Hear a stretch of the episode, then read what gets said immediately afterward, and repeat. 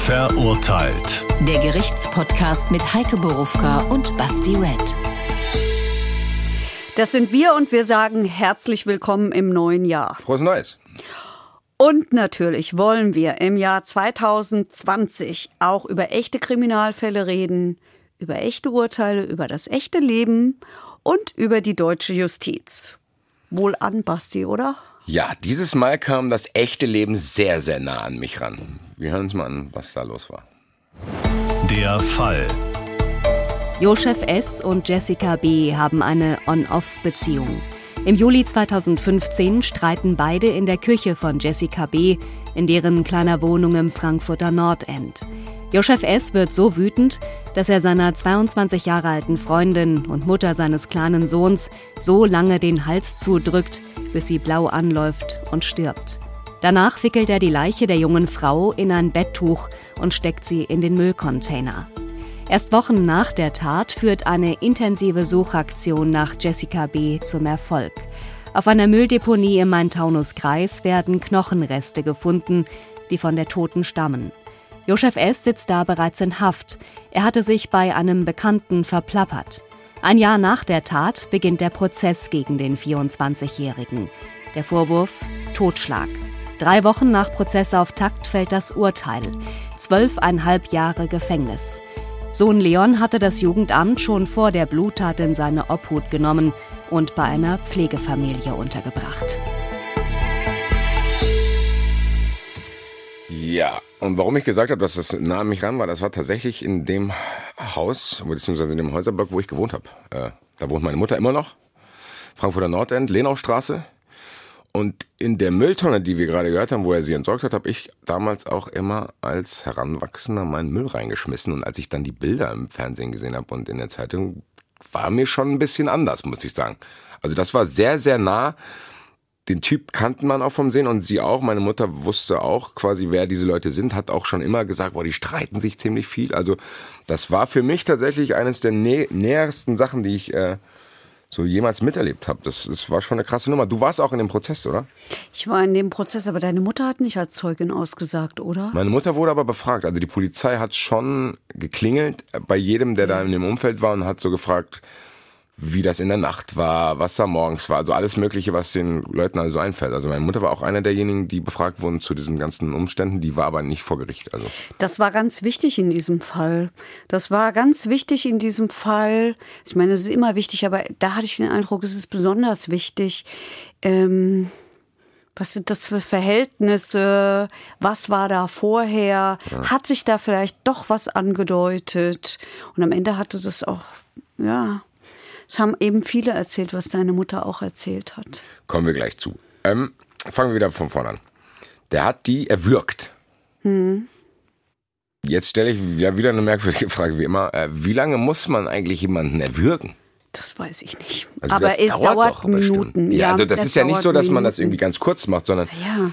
wenn wir, weil es wird nämlich später, komme ich wieder zu meiner Lieblingsfrage mit diesem Affekt, wie lange darf ein Affekt dauern? Das war eine meiner allerersten Fragen, die ich hier in der ersten Staffel gestellt habe weil der, der hält ja dann schon bestimmt, ich vermute es jetzt mal, ein, zwei Minuten. Naja, das vermute ich auch. Ich weiß es nicht genau, obwohl ich schon so viele Gutachten gehört habe, aber es dauert eine Weile. Und äh, der Mensch, der da getötet wird, der wehrt sich ja dagegen. Das musst du ja auch aushalten. Du musst also nicht nur diesen Widerstand brechen, du musst ja auch aushalten. Der, der, da kämpft ja jemand um sein Leben. Ja. Also ist er in richtig, richtig ja, existenziellen Nöten, in Todesangst. Also das ist schon eine krasse Nummer. Ja, also ja. das ist jetzt nicht so, wie du denkst, boah shit, ich habe jetzt außerdem eine Schaufel über den Kopf gehauen, sondern das ist eine längere Nummer. Hier. Das ist schon krass, weil da kommen wir jetzt wieder ein bisschen zu meiner Mutter, liebe Grüße. Die, die, die Nachbarn haben das nämlich auch gehört. Weil es, die hatten, glaube ich, zwei Katzen. Und die müssen sehr, sehr laut geschrien haben. Man hat die Schreie aus der Wohnung auch gehört. Zumindest haben das, und ich war gestern tatsächlich nochmal da, haben das auch Leute gesagt. Also die haben diese Tat, wie du es gesagt hast, dass sich gewehrt hat, das wurde gehört. Problem war, glaube ich, dass die dachten, na gut, die streiten sich eh ständig. Okay. Also die konnten das dann nicht mehr unterscheiden, zu sagen, okay, ist das jetzt ein Streit, warum schreit die jetzt hier, bla bla bla, weiß man nicht. Ja, ja, das zeigt aber auch das Problem, ähm, aber das ist jetzt nur kein juristisches Problem, es ist am Ende vielleicht ein Problem für die Justiz, aber oder ein Problem, dass die mit dem die Justiz umgehen muss, dass die Leute halt denken, ach ja, die streiten halt wieder. Finde ich auch schwierig, können wir nachher nochmal drüber sprechen. Das ist, das, ist, das, das ist auch schwierig. Ich weiß das von mir selber, weil ich schon auch dazu neige und versuche hinzugucken und man schon immer mal die Erfahrung macht, wenn man dann die Polizei benachrichtigt oder nur mal nachfragt, was mache ich jetzt eigentlich? Ich hatte das neulich. Nachts, da hat ein Typ ein Mädchen auf der Straße verfolgt und ich habe auch angehalten, ich bin sogar noch mal zurückgefahren und habe gefragt, brauchst du Hilfe? Und dann sagt es das Mädchen nein und ich fahre weiter und ich denke, natürlich sagt die nein, weil der Typ doch hinter der her rennt. Und drehe noch mal um und finde die aber nicht mehr und ruft die Polizei an, weil ich plötzlich Angst gekriegt habe. Das dass war im du Feld. Das irgendwann liest. Ja, Und dann, und dann war ich diejenige, die nicht reagiert habe. Und die Polizei äh, hatte nichts Besseres zu tun, als mir zu erklären, dass ich gleich hätte anrufen sollen, was richtig ist, weil das jetzt die Suche nach Zitat der Nadel im Heu, der Stecknadel im Heuhaufen sei. Und ich gesagt habe, ja, es tut mir leid, äh, aber immerhin bin ich auf die Idee gekommen, anzurufen. Also, es war jetzt, es war jetzt ein Ausflug, wo ich überhaupt nicht Nee, hin aber ich wollte. nein, nein, aber ich finde es interessant. Weil das Ding ist ja, man, das kann man auch nicht immer machen. Ich kann ja nicht jedem, der in meinem Haus wohnt und die Leute sich streiten, äh, äh, unterstellen, ja gut, du ermordest wahrscheinlich deine Lebenspartnerin Ich meine, es muss ja nicht immer gleich Mord sein. Also Ja, wenn, wenn, wenn, wenn da irgend, naja, also auch bei einer Schlägerei, äh, wenn da, weiß ich nicht, ob das nicht doch gut ist. Also ich muss sagen, meine, meine, meine, wie gesagt, die Nachbarn, mit denen ich angesprochen habe, und es sind ja auch viele Bekannte, die ich kenne, seit ich klein bin, da gibt's viele, die machen sich Vorwürfe. Ja, klar machen die sich Vorwürfe, Und das wollte ich denen so ein bisschen ausreden. Deswegen wollte ich es jetzt so ein bisschen relativieren, dass man sagen kann, ey, du kannst ja auch nicht denken, wenn Leute sich streiten, da will man sich ja auch nicht, weil das ist ja auch trotzdem Privatsphäre. Weil wenn ich mich jetzt mit meiner Freundin streiten würde, dann will ich auch nicht unbedingt, dass jetzt direkt da jemand klingelt und sagt, ey, was ist los mit so. dir, bringst du jetzt deine Freundin um? Sag ich, nee, was willst du von mir, ich bring dich gleich um so. Also, da wird man ja auch sauer. Ich meine, man, man will ja auch nicht, dass, wenn man sich vielleicht streitet, ist das jetzt auch keine Situation, wo du unbedingt Bock hast, dass deine Nachbarn Nee, damit der. Staat muss sich nicht in alles reinhängen. Es gibt Dinge, die sind privat.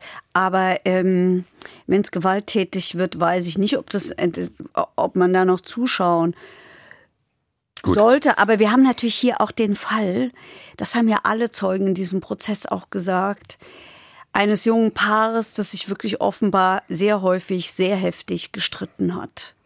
Genau. Und wir haben jetzt, sind ein bisschen äh, vom Weg abgekommen von der Chronologie. Wir fangen jetzt mal weiter an. Wir haben gesagt, er hat sie jetzt erwürgt, das dauert eine Zeit lang. Dann ist sie tot.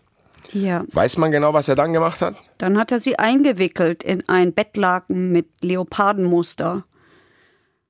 Und hat die dann sofort, also wie, wie, wie, wie war dann Ja. der weitere Ablauf von der Entsorgung? Er hat sie eingewickelt und dann ist er mit ihr raus, hat sie rausgetragen. Direkt noch nach dem Ding. Also die lag jetzt nicht irgendwie einen Tag, zwei da, sondern Also das Gericht ist davon ausgegangen, dass er, man kann ja auch auf die Idee kommen, dass das ein sehr unwürdiger, schlechter Umgang ist, mit jemandem so umzugehen. Also dass er sozusagen mit der Entsorgung dieser toten Freundin in der Mülltonne kann man ja auch auf die Idee kommen, dass das eine Aussage ist, die er trifft über diese Frau und was er von ihr eigentlich hält.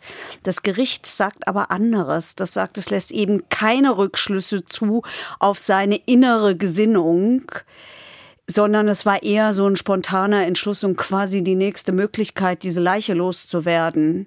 Zitat, man kann ja nicht mit dieser Leiche auf dem Arm durch die Stadt laufen und dann gucken, was mache ich denn jetzt eigentlich mit der? Das klingt sehr zynisch, das weiß ich. nee, ich bin tatsächlich diesen zynischen Gedanken auch gerade gefolgt, weil wenn man es weiterspinnt, das ist trotzdem auch nicht so schlau, dass du den dann direkt bei mir vom Haus in den Mülltonne schmeißt. Nein, natürlich ist es nicht. Dafür ist er ja auch bestraft worden. Das war ja auch strafverschärfend, dass, dass er sie in eine Mülltonne gelegt hat. Ähm, Ich, also, ich muss noch mal fragen. Hm. Der, die streiten sich. Die streiten sich oft und diesmal scheint es irgendwas Schlimmeres gewesen zu sein. Keiner weiß warum. Der doch, er erwür- hat's gesagt. Ja, kannst du mir dann gleich sagen, oder sagst du mir gleich, was, was war? Der, sie hat ihn angeblich als Hurensohn, da haben wir ihn wieder, wir hatten ihn schon bei Tutsche, als Hurensohn beschimpft und geh doch zu deinen Junkies und da ist er halt ausgerastet. Ist für mich auf den ersten Blick trotzdem kein Grund zu sagen. Nö. Es ist ja auch kein Ist jetzt Grund. für mich auch keine weitere Eskalationsstufe. Also ich glaube, dass vielleicht wahrscheinlich bei dem vorherigen Streit das auch mal gefallen ist. Also für mich ist das jetzt nicht so, dass ich sage, Also, oh, ich- jetzt ist aber krass. sage das jetzt wieder. Ich kann, ich kann es nicht erklären, weil ich habe kein Gefühl dafür. Du hast das, das weiß ich, was das Wort Hurensohn in einem auslöst. Ich finde es einer der dämlichsten Bezeichnungen. Ich weiß, da mache ich mir jetzt nicht viele Freunde mit. Das Wort finde ich voll daneben. Es ist ja auch, aber es ist trotzdem kein Grund, jemanden umzubringen. Und das finde ich zwar voll daneben, ich weiß aber nicht, warum das immer so heftige Gefühle in anderen Menschen auslöst. Ja, ich weiß, es ist die Beleidigung der Mutter und keine Ahnung, es hat mit einem seltsamen Ehrgefühl was zu tun, das ich nicht erklären kann, weil ich es einfach nicht nachvollziehen kann. Gut, wollen wir jetzt auch nicht zu viel hineininterpretieren. Na, aber hier war es wohl so, Gut, also ja, sagt er. Ja. Wir haben ja nur seine okay, Aussage. gut. Waren ja nur zwei dann dabei. ist sie tot und dann schmeißt er in einem Stück in die Mülltonne oder wie hat er das gemacht? Ja. Okay, das heißt, er wickelt die einfach und schmeißt sie da rein. Ja. Das ist ja auch nicht, also ganz normal ist das ja auch nicht. Wenn man, wie gesagt, wir hatten verschiedenste Fälle, es gibt auch Fälle, wo, weiß ich nicht, da passiert was im Affekt, dann ist man, aber das ist ja, der ist ja plötzlich ganz gechillt, so scheinbar. Der muss ja einwickeln, das ist ja trotzdem eine geplante Handlung. Also gechillt war der wohl nicht. Jedenfalls sagen das alle aus, die ihn danach getroffen haben und gesehen haben. Die sagen aus, dass er sehr weinerlich war, hat so eine Freundin von ihm gesagt und andere sagen, also dass der sehr fahrig und schon verändert war. Okay, aber Also das hat den, glaube ich, ähm, Wie ist dann der, der, der weitere Ablauf? Weil man weiß ja dann nicht, dass da, da eine liegt. Weil ich hatte nämlich gestern auch wieder mit einem alten, mit einem alten Jugendfreund von mir geredet. Der hatte diese Leopardendecke tatsächlich auch gesehen. Ja. Aber du kannst ja nicht davon ausgehen, dass dann da ein Mensch drunter Nein, nein, sieht er nein. das, dann machst du einen Schmeiß Müll drauf. Das war auch Absicht. Der hat, der, hat, der hat das auch gesagt, der konnte den Anblick nicht ertragen. Der hat die schon so abgedeckt, dass man es nicht sieht. Ja, aber es ist ja trotzdem übel, wenn du das dann im Nachhinein erfährst, auf jeden Fall. Dann ist die aber nicht in der Mülltonne gefunden worden, sondern wo? Also, die Eltern haben Vermisstenanzeige Wann? erstattet Nach. am, am Tag danach. Da schon. Ja, ganz schnell. Die haben sie nicht erreicht. Ich meine, die Tat war am Mittwoch. Genau, die Tat war am Mittwoch und schon an diesem Mittwoch und auch an dem Donnerstag haben die Eltern versucht, sie zu erreichen und haben sie nicht erreicht. Und das Kind war ja untergebracht, Vorher schon? vorher schon. Okay. Und es hat aber einen Besuchstermin gegeben, ähm, wo sie hin sollte und da ist sie auch nicht aufgetaucht. Okay, da haben sie so, gesagt, das okay, das ist Kinderheim untypisch. sagt auch, das, die kommt nicht. Und noch was war, an diesem Tag hatte sie ihre Wohnung aufgeräumt, weil sie Besuch bekommen sollte von der einer ähm, wie heißt das, Verfahrenspflegerin. Also das ist sozusagen die Anwältin des Kindes. Das Eine schaut, ob das Rechtsanwältin. hinkommen könnte, so theoretisch. oder? Ja, oder mit ihr reden, wie macht man das, dieses, diese, diese Verfahren, Verfahrensbeistand heißt das. Die ähm, übernehmen auch so wichtige Entscheidungen für so ein Kind. Das muss ja alles entschieden werden. Darf das zum Wie Arzt? alt war das eigentlich? Ein Jahr. Ein Jahr meine ich ja. Maximal zwei. Gut, jetzt. Und die, die hat auch bei ihr geklingelt und es wurde nicht aufgemacht. Okay, ähm, Also das Eltern, heißt, man weiß, die ist schon, die ist weg. irgendwas stimmt nicht. So dann Wie lange hat man das gedacht? oh, ich weiß jetzt nicht genau wie lange, aber War das eine es, Woche, zwei, drei? ja, ich glaube, es waren anderthalb Wochen ungefähr.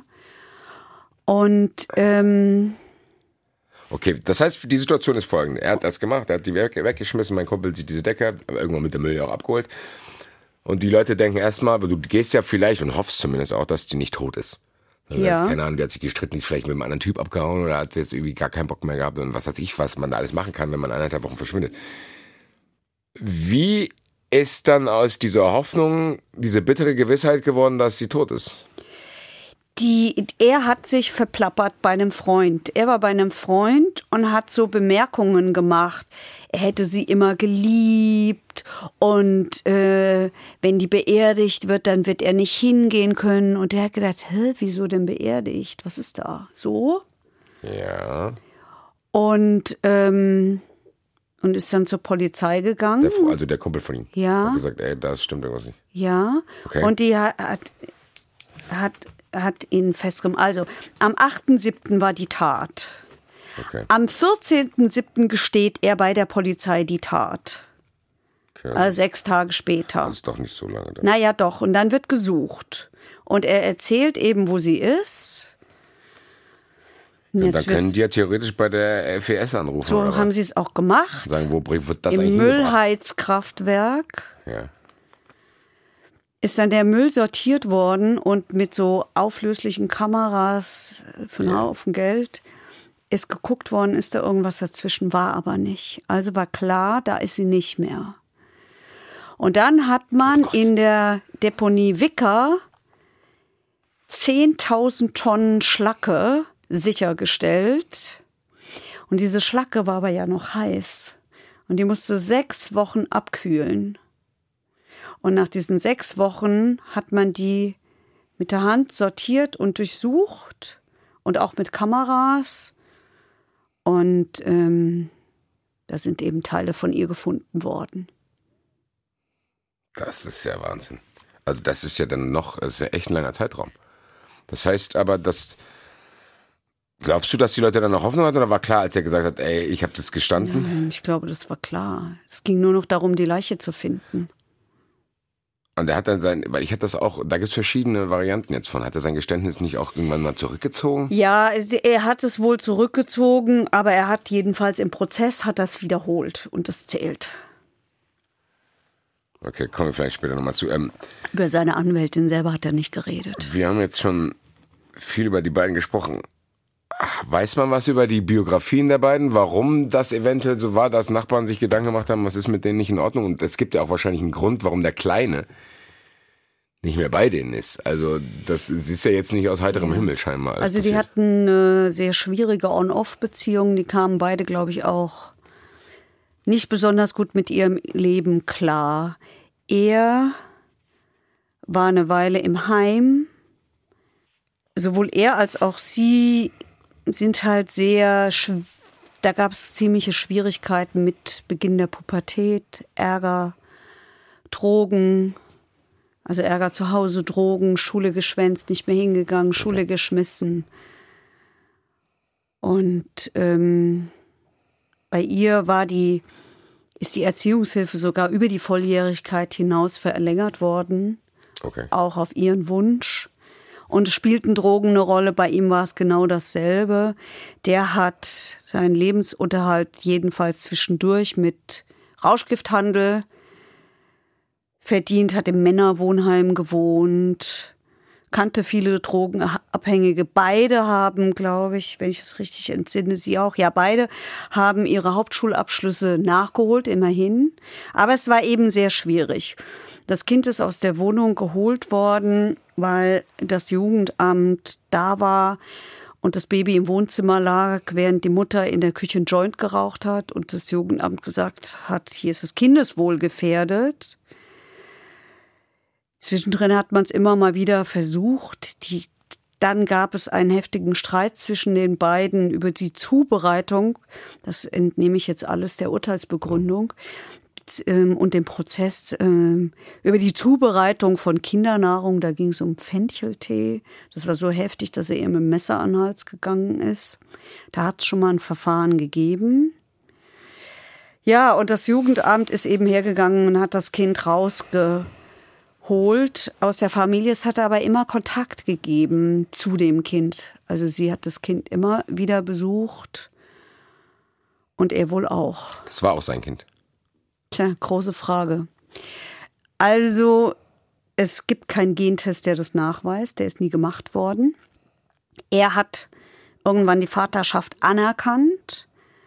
Aber nach allen Aussagen in diesem Prozess hat es wohl immer wieder Streit darüber gegeben und sie hat ihm wohl immer wieder gesagt, ähm, wer weiß, ob du überhaupt der Vater bist.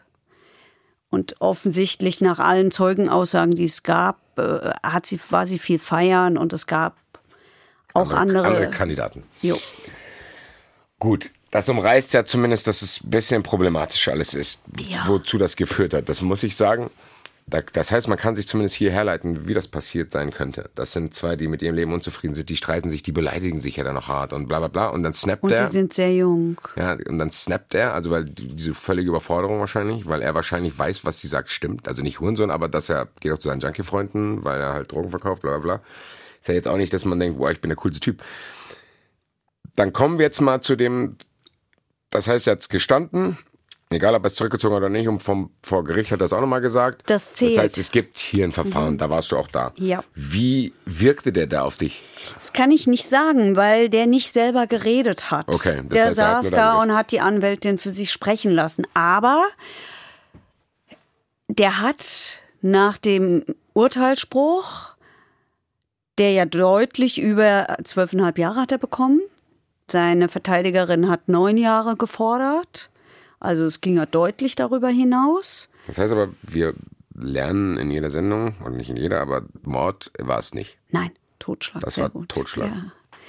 Ja. ja, das war Totschlag. Können wir gleich nochmal dazu machen. Jedenfalls, ähm, der hat keinerlei Rechtsmittel eingelegt, also keine Revision des Urteils, ist sofort rechtskräftig geworden. Das spricht ja eher, dafür, es spricht entweder dafür, dass ihm alles egal ist, oder aber, dass er vielleicht tatsächlich einsieht, dass er sich da schwer belastet hat. Ich glaube, dass der Großvater der Verstorbenen da eine andere Meinung hat. Der Gedanke selber, der ist für mich nach wie vor unfassbar. Und zeugt für mich auch von der Berechnung bei der Tat. Denn einer, der sowas aus Wut, Zorn oder was macht, der läuft dann davon, der ist vor sich selbst erschrocken und der war nicht vor sich selbst erschrocken. Ich könnte keinen Menschen töten im Affekt oder im, im Zorn und dann einfach den Menschen noch entsorgen. Das ist für mich nicht nachvollziehbar. Ich muss sagen, da hat der Herr einen Punkt, muss ich sagen. Also, Ja. dass Mord komplett ausgeschlossen ist, Mord ist deshalb ausgeschlossen, weil da kein Mordmerkmal festgestellt werden nicht konnte. niedere Beweggründe zu denken. Ja. Nee. Und, äh, und zwar nicht. Nee, niedere, niedrige Beweggründe wären es gewesen, wenn es zum Beispiel um Sorgerecht gegangen wäre oder Eifersucht oder so irgendwie.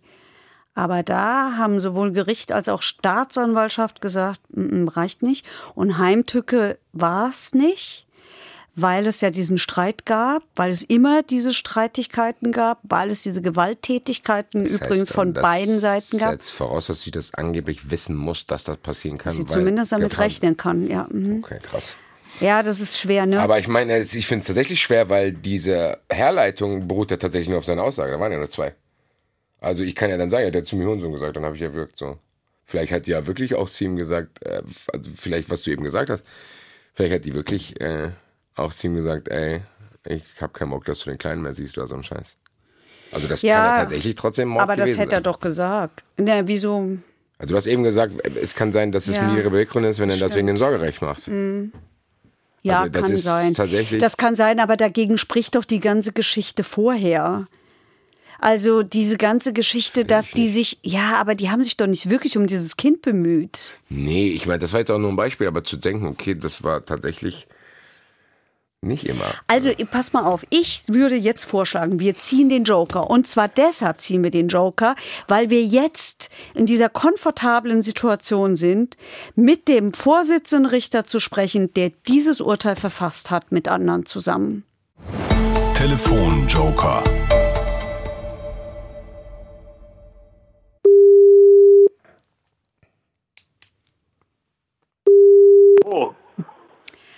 Herr Drescher, hallo, hier sind Heike Hallo. Borufka und Basti Red.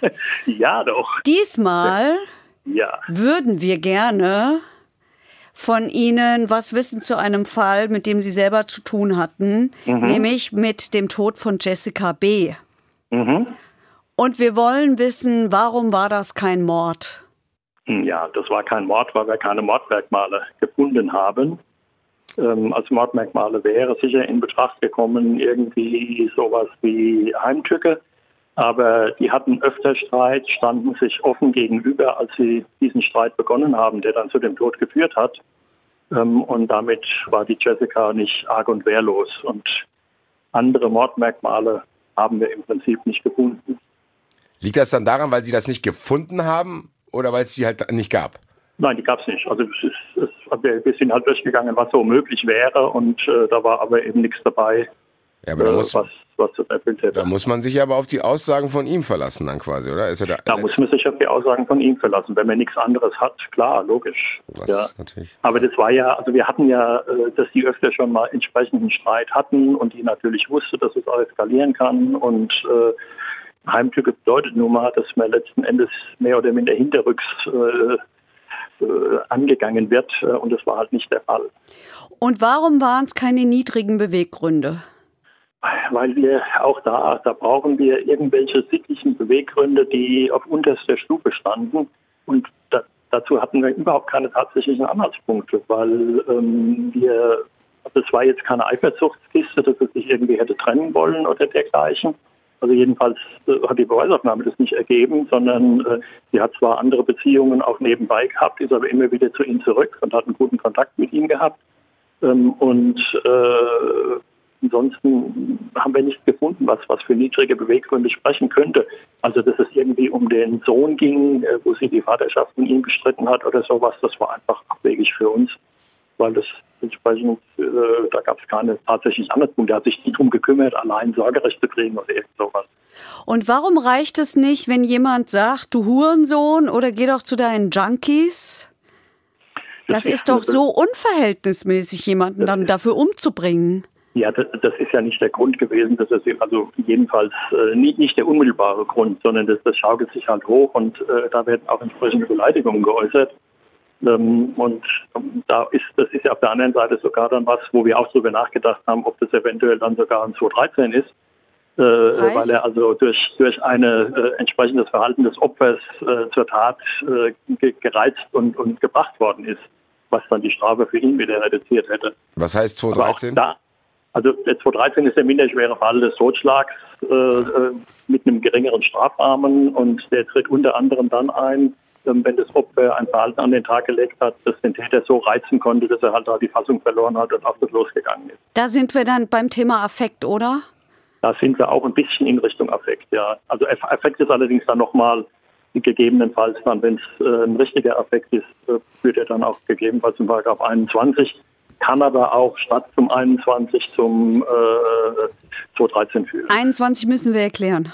21 ist die verminderte Schuldfähigkeit aufgrund einer, eines, äh, einer eingeschränkten Steuerungsfähigkeit in dem Fall. Und weil ich ahne, dass in dieser Sendung, in dieser Folge wieder eine Frage auf mich zukommt, gebe ich die jetzt sofort weiter, Ja. noch bevor sie gestellt ist, nämlich Genau. die Frage, wie lange dauert ein Affekt? Also ähm, da gibt es keine feste Regel, äh, dass der nach einer oder zwei oder fünf Minuten vorbei ist. Ähm, was man sagen kann, ist, ähm, das geht irgendwann äh, los und baut sich dann explosionsartig praktisch auf, also sozusagen von 0 auf 100. Dann ist der, äh, der dem Affekt unterliegt, eine Zeit lang auf 100 und fällt dann wieder runter. Und das versuchen wir dann mit Sachverständigen ähm, rauszukriegen, äh, ob das hier vorgelegen hat oder nicht. Und da gibt es natürlich so Parameter, die man da hat. Je länger so eine Tat dauert, desto weniger äh, wird man möglicherweise von Affekt ausgehen können. Äh, wie überlegt hat der Täter gehandelt? Ähm, äh, hat er zum Beispiel das Tatmittel gewechselt? Äh, Das zeigt, dass er ja dann doch noch eine gewisse Steuerungsfähigkeit hatte. Also er gemerkt hat, das, was ich bisher mache, reicht nicht aus. Äh, Ich äh, habe jetzt gewirkt, aber jetzt muss ich doch ein Messer holen, um die umzubringen oder sowas. Das wäre was, was zum Beispiel gegen Affekt spricht. Vielen Dank. Dankeschön. Ja? Ja, wir, gut, wir haben es gehört, warum das so ist. Ich, ich bin noch nicht zu 1000 Prozent überzeugt, muss ich sagen. Aber wir haben jetzt Warum auf, denn? weil das, was er gesagt hat, hätte trotzdem auch stattfinden können. Die wissen es halt noch nicht und sind auf die Aussage von demjenigen angewiesen, der kein Interesse daran hat, dass das irgendwie rauskommt, dass das trotzdem Mord sein hätte. können. Aber da sind wir doch wieder bei dem Punkt, bei dem wir so oft waren. Wenn Ja gut, du kannst dich es reicht nicht. Ja, ich sag, nee, Und im Zweifel für den Nee, Angeklagten. nee, nee, nee das, damit bin ich fein. Gut. Also ich hätte ihnen auch nicht gesagt, die müssen mal. Die, der Grund ist für mich trotzdem ein anderer. Er hat so dargestellt, so gut. Aber ich glaube einfach, du kannst es halt in dem Fall nicht nachweisen. Ich finde es auch gut, weil sonst kannst du ja rein interpretieren. Der Grund ist äh, wie anders? Ja, der, also er sagt, dass das nicht stattgefunden hat, beziehungsweise war das Gericht davon fest überzeugt. Meine Meinung ist tatsächlich trotzdem. Es hat die Beweisaufnahme nicht Ja, ergeben, hat er gesagt. Siehst du, und er muss ja so denken. Ich denke aber trotzdem halt, weil ich muss ja nicht so äh, emotionslos sehen wie er, beziehungsweise so nüchtern und äh, technokratisch, sondern ich denke ganz ehrlich, es ist locker möglich, dass einer von diesen Merkmalen trotzdem hat stattgefunden, dass sie gesagt hat, ey, ganz ehrlich, mit dem Kind und also, dass trotzdem das ein Mord war. Weil er gerade, und da, da kann man dieses Argument mit diesem, die haben sich so aufgeschritten, umdrehen. Zu sagen, ganz ehrlich, ich weiß, dass dieses Mädchen mir so auf den Sack geht und jetzt beende ich's. Weil XY, weil, keine Ahnung, weil Eifersucht, hat er ja gesagt. Kann ja sein, dass sie gesagt hat, ey, ganz ehrlich, ich bin immer wieder zu dir zurückgekommen, jetzt nicht mehr. Und dann überlegt, wir wissen alle nicht, wie lange das gedauert hat. Ich sag ja, ich kann nachvollziehen, dass es so äh, gefällt wurde, kann mir aber auch vorstellen, dass es anders war. Also die hat ja in, in, in Chats, also ich war jetzt fast bemüht, dir zu äh, äh, bereit. Ich war jetzt fast bereit, dir da zu folgen. Und äh, ja, und hab gedacht, stimmt, vielleicht war es ja genau andersrum. Vielleicht musste sie ja deshalb nicht damit rechnen, weil sie sich sowieso immer gestritten haben und er hat sie nicht umgebracht. Aber dann ist mir eingefallen, dass es ähm, Chats gab mit Freundinnen.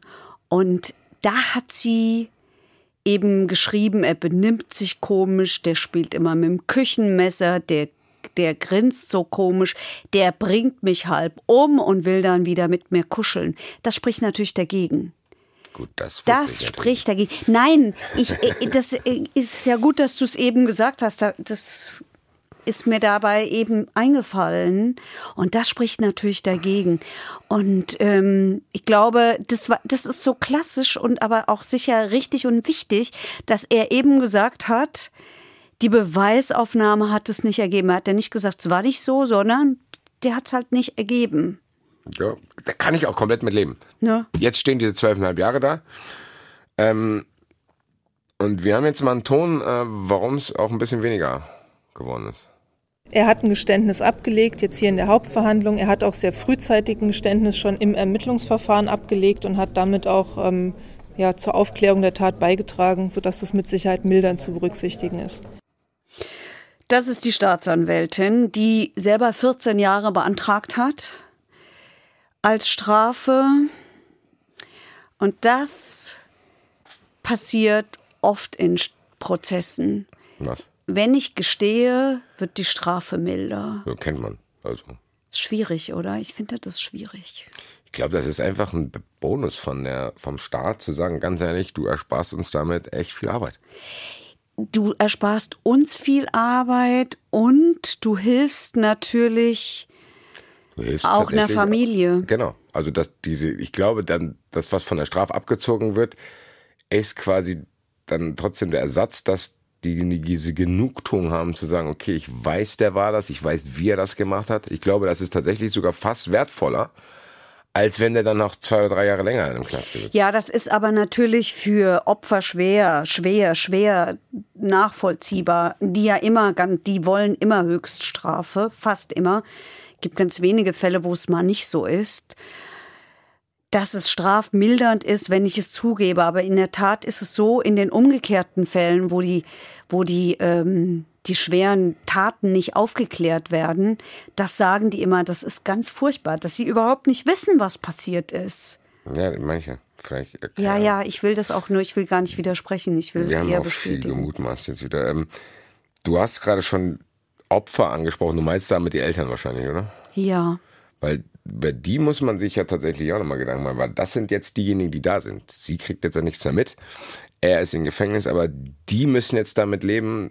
Auch, und ganz ehrlich, wenn sie irgendwelche Nachbarn und meine Mutter schon Vorwürfe machen, was müssen die erst machen? Ja. Also, weil die werden ja noch wahrscheinlich mehr mitgekriegt haben als das und äh, haben, was haben die gemacht? Also, Also die haben Verschiedenes versucht. Zum einen haben die ja sehr, sehr öffentlich auch nach ihrer Tochter gesucht. Sie haben, das machen leider viele, kooperiert mit bestimmten Medien, die mit großen Schlagzeilen zum Beispiel über solche Fälle berichten. Das heißt, da wird nur noch den Interviews gegeben, den anderen nicht mehr. Ich finde das immer ein bisschen schwierig. Es kann jeder machen, wie er will. Wahrscheinlich Es ist da, ist- da ist jeder Opportunist, ganz ehrlich, weil dir Ja. ist es gleich völlig egal, mit wem du redest. Du nimmst halt den, der die meiste Reichweite hat und der die meiste Wahrscheinlichkeit bietet, dass man irgendwie einen Hinweis kriegt, der entscheidend ist. Es war nicht nur der Hinweis, es ging natürlich, wird natürlich damit auch versucht, einen öffentlichen Druck herzustellen. Je höher der öffentliche Druck ist, desto schwieriger ist es, niedrige Strafen zum Beispiel auszusprechen. Es ist sehr schwierig. Und wir erleben ja, was passiert, wenn es eben anders läuft.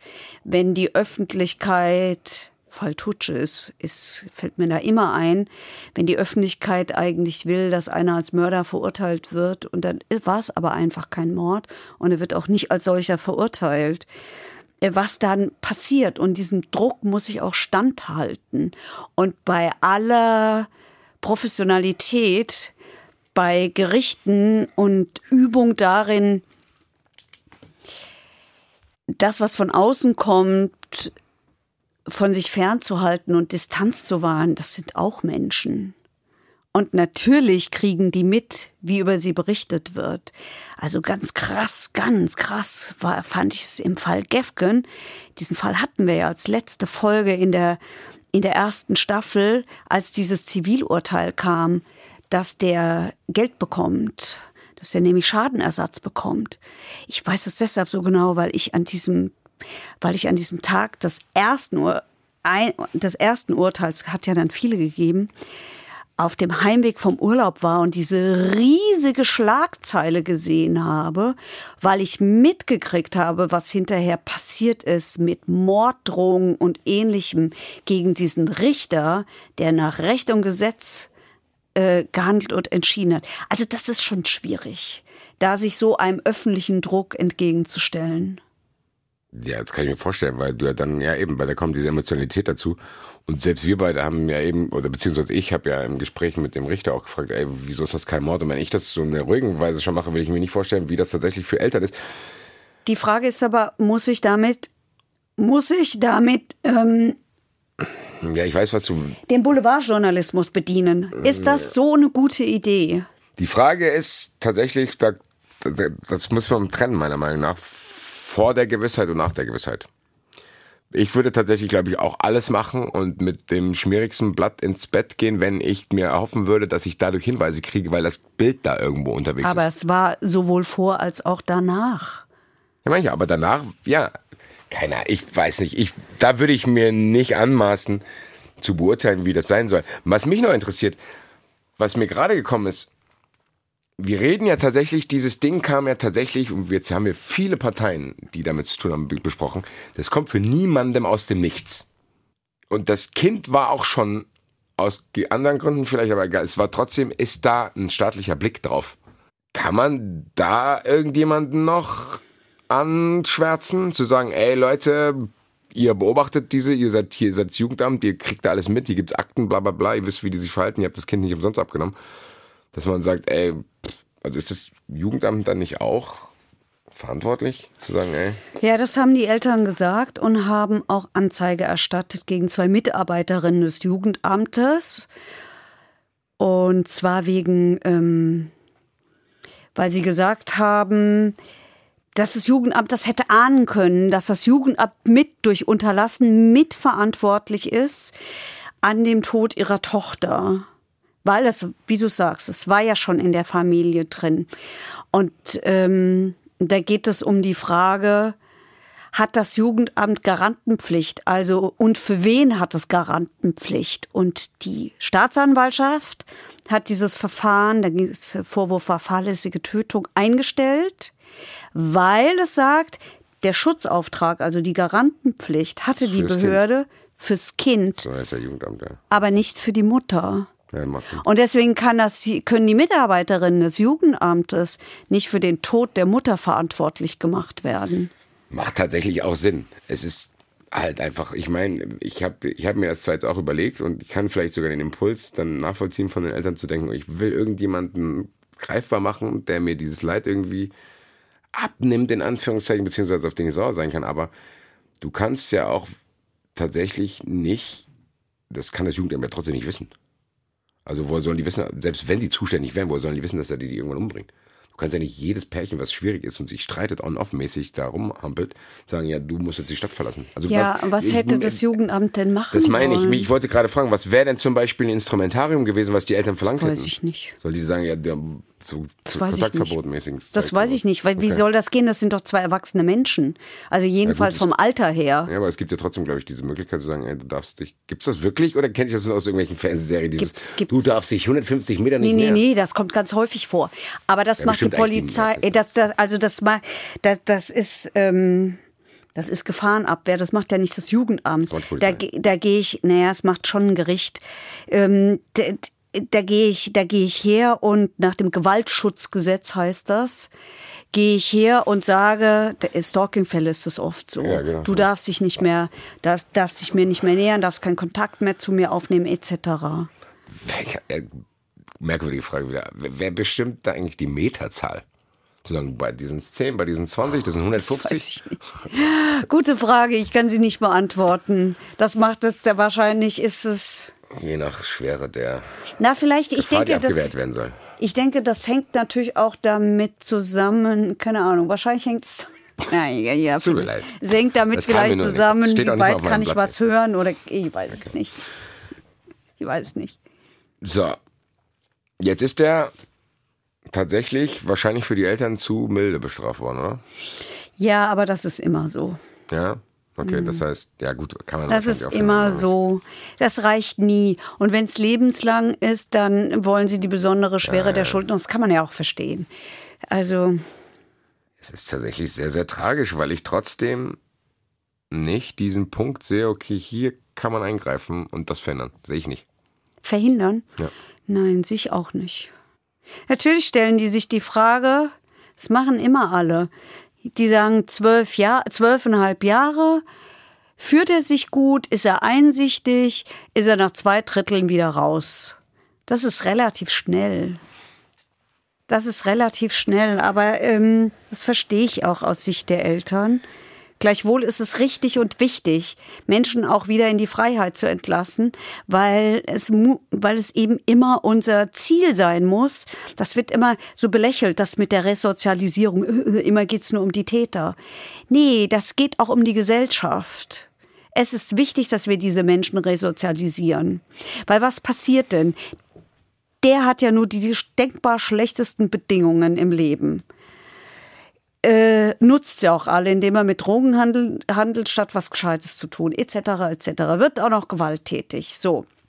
Jetzt sperren wir den weg. Wen, der, das heißt, sämtliche Außenkontakte, die, die noch einigermaßen irgendwas sind, die verliert er vermutlich. Und im Knast trifft er auf Leute, die vermutlich genauso schlecht sind wie er. So. Das hört man oft, dass eigentlich manche Leute denken, wow, Jetzt und dann lasse ich, ich noch mehr schlimme Leute als vorher und habe mehr ja. Möglichkeiten. Also. Und deswegen finde ich Resozialisierung was Gutes und ein richtig und wichtiges Ziel, dass wir uns darum kümmern, dass wir im Knast aus denen bessere Menschen machen. Dass die, dass, dass die sich mal mit sich beschäftigen, da haben sie ja wirklich die Gelegenheit dazu. Da gibt es ja die Therapieformen, die sie vielleicht draußen nicht. An die es schwieriger ist, dran zu kommen, weiß ich nicht. Ja, doch, weiß ich schon. Und, ähm, und es muss doch unser Ziel sein, sie als bessere Menschen zu entlassen. Ja, ich, ich kann das nachvollziehen. Damit ich, ich sehe das auch so. Ich sehe das auch so. Ich kann aber verstehen, dass die Eltern das nicht so sehen. Und wir hören jetzt jetzt mal einen Ton an von dem Anwalt von den Eltern, das ist ja die Nebenklage dann. Und da habe ich eine Frage danach an dich. Ich denke, für den Nebenkläger ist es immer wichtig, dass der Täter offen zu seiner Tat steht. Das ist bisher aus seiner Einlassung nicht hervorgegangen. Da hat er versucht, Schuld abzuschieben auf andere.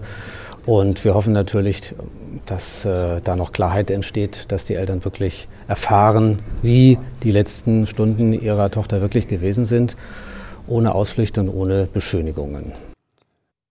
Teilst du den Eindruck? Nein. Weil? Ich kann Weil verstehen. Es hört sich für mich so an, so der Beschönigungen und also. Ja, ja, weil er gesagt hat, die hat mich als Hurensohn bezeichnet Was und ich soll, soll so Junkies gehen und da bin ich ausgetickt und dann habe ich sie so lange gewürgt und so. Und damit sagt er ja, der sagt, die war doch selber dran schuld. Ich habe das so nicht gehört. Okay. Und ähm, das ist aber schwierig, das zu beantworten. Ich finde, wir können es alle nicht beantworten, weil er ja nicht selber geredet hat. Das ist halt das Problem, wenn Anwälte das machen. Da fehlt die Gestik, die Mimik, die Art, wie jemand etwas sagt. Das ist total wichtig. Wie, aber wie wirkte der auf dich, als er da geguckt hat? Na, der saß halt da. So wie einer, und das hat er ja dann am Ende auch gemacht, der halt, der nimmt's, wie es kommt. Ja, der hat ja auch das Urteil, keine Revision, nichts. Das kann man, wenn man das möchte, ihm auch wieder negativ auslegen und sagen, guck doch mal, ja, für nix kämpfst du, für nix. So. Man kann aber auch sagen, das wissen wir nicht. Wir können nicht in diese Menschen Ja, reingucken. Man kann aber auch auf die Idee kommen zu sagen, ja, der hat schwere Schuld auf sich geladen, ganz schwere. Schwerer geht's kaum. Der hat einen Menschen um oder ja, sch- schwerer geht's nicht. Der hat einen Menschen umgebracht und es war auch noch die Mutter von seinem Sohn. Dem hat er nämlich auch noch die Mutter genommen. Darf man ja auch nicht vergessen. Bei allen schwierigen Verhältnissen war die Mutter. Also dieses Kind muss ja auch damit groß werden, dass seine Mutter von seinem Vater umgebracht wurde. Da haben wir wahrscheinlich den nächsten. Also, naja, gut. Ist doch schwierig. Ja, ja? ich finde es auch. Es ist auch gar nicht so leicht zu ertragen, muss ich sagen. Dieses ganze. Nichts ist leicht zu ertragen in diesem, in diesem Podcast. Ja, oder? genau. Und ich wollte es gerade sagen, in diesem Podcast vielleicht nicht. Äh, ja, gut. Ähm, wie immer meine abschließende Frage an dich, auch im neuen Jahr. Hast du noch irgendwas, was du ergänzen würdest, was dir aufgefallen ist? Irgendwas? Das macht mich schon wieder fertig. Nein. Gut, dann würde ich sagen, auch in diesem Jahr gehen wir mal in unseren Zuschauerraum. Zuschauerraum. Und zwar hat das, diese Frage hat nichts mit einem Fall zu tun, den wir behandelt haben, sondern es weiß gar nicht, das ging Ende letzten Jahres durch die Presse. äh, Und dann haben viele die Frage gestellt, da hat einer, ich weiß gar nicht mehr ganz genau, wie es passiert ist, hat aber bei seiner Tat, die ihn ins Gefängnis gebracht hat, beide Beine verloren. Weiß, wie gesagt, nicht mehr ganz genau, wie es passiert ist. Und dann ist tatsächlich die Frage aufgetaucht, die fand ich auch ganz interessant eigentlich. Kommen die eigentlich in ein ganz normales Gefängnis? Weil die können sich ja gar nicht selber, also wie, sollen die können dann nicht in diese berühmte Dusche und sonst irgendwas? Gibt es da irgendwelche Bereiche oder gibt es da eigentlich eine Gefängnis oder wie läuft das überhaupt? Also in Bielefeld gibt es ein, eine spezielle Seniorenabteilung im Gefängnis. Und da ist alles barrierefrei und da können zum Beispiel auch Rollstuhlfahrer hin. In Hessen haben wir in Frankfurt, nee, das ist aber nur die Untersuchungshaft, das zählt nicht, ähm, haben wir in Kassel das ein, ein ganz Krankenhaus. Also die sind sicherlich auf sowas eingerichtet. Okay, aber das heißt, das Aber die große Frage ist eigentlich immer nur die, ist jemand haftfähig? Du brauchst also einen Gutachter, der sagt, du bist so schwer verletzt, behindert, dass du nicht fähig bist, deine Haft anzutreten, dass du haftunfähig bist. Das brauchst du. Und da musst du hohe Hürden nehmen. ich glaube, beide Beine verlieren ist ein, oder? Weiß nicht. Wieso kann man damit nicht im Gefängnis sein?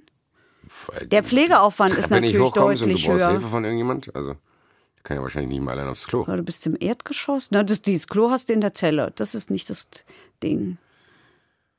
Gut. Also, Ich das hoffe, die ist, Frage glaub ist ich, beantwortet. Das ich ist glaube, das ist auch wie immer. So ist es. Ha, ich lerne sehr, sehr viel. Staffel So 2. ist es. Bei Staffel 3 stellst du mir die Fragen. Nein. Also wollte ich sagen, wir haben noch eine kleine Frage, äh, die hatte ich tatsächlich auch selber, aber die wurde auch jetzt, äh, ich glaube, ich habe den Namen vergessen, tut mir leid. Ähm, hatte jetzt auch eigentlich, passt sogar super zu dem Fall jetzt zufälligerweise. Wie oft kann man eigentlich ein Geständnis widerrufen? Also wie oft, es gibt ja oft dieses Ding, ich habe was gesagt, da sage ich, nee, das sage ich doch nicht, dann sage ich wieder doch. Also wie oft geht das hin und her und was ist eigentlich die entscheidende Nummer dabei? Du kannst es so oft wie du willst äh, widerrufen. Du bist in diesem Staat nicht dazu verpflichtet, dich selber zu, ähm, zu belasten. Du kannst machen, was du willst. Du kannst so viel lügen, wie du willst. Aber am Ende heißt es immer, am Ende eines Urteils kommt immer für den Angeklagten spricht und gegen den Angeklagten spricht. Und dann ist das nicht so gut. Ich glaube, das ist nicht so Haben wir, gut. glaube ich, auch in einer der vorherigen Fälle ge ge gelernt, dass sie dann halt nicht mein Geständnis nehmen, sondern einfach den nehmen, den ich erzählt habe als Zeugen. Ja, sie nehmen einen einen Zeugen und es kommt sehr, sehr drauf an, wo ich das mache. Also ganz unklug ist es bei Sexualstraftaten. Ganz, also, und die werden auch mittlerweile immer darauf hingewiesen, dass es von großem Vorteil ist, wenn sie gestehen, weil das Opfer da nicht aussagen muss. Gut, ähm, auch in diesem Jahr, ja, ich habe es nämlich Ende letzten Jahres vergessen zu sagen, liebe Freunde, Könnt ihr uns schreiben, beim besten Twitter, Hashtag Vorurteil, twittert Heike und oder mich an. Äh, könnt, glaube ich, auch E-Mails schreiben. Ihr werdet auf jeden Fall einen Weg finden, wie ihr uns kontaktieren könnt. Wenn ihr auch Fragen für eben jenen Zuschauer habt, würden wir uns sehr, sehr freuen. Äh, Feedback, Meetback, alles Mögliche, weil tatsächlich freut es uns sehr, dass der sehr große Teil der Leute da draußen diesen Podcast sehr positiv aufnimmt und dass immer mehr Leute werden. Also herzlich willkommen auch heute an allen Neuen. Letztes genau. Wort ist an dich. Letztes Wort ist an mich. Ich sage danke, ich freue mich dass es weitergeht und dass wir uns auch in diesem Jahr hören und vielleicht sogar sehen. Verurteilt. Der Gerichtspodcast mit Heike Borufka und Basti Red. Eine Produktion des Hessischen Rundfunks.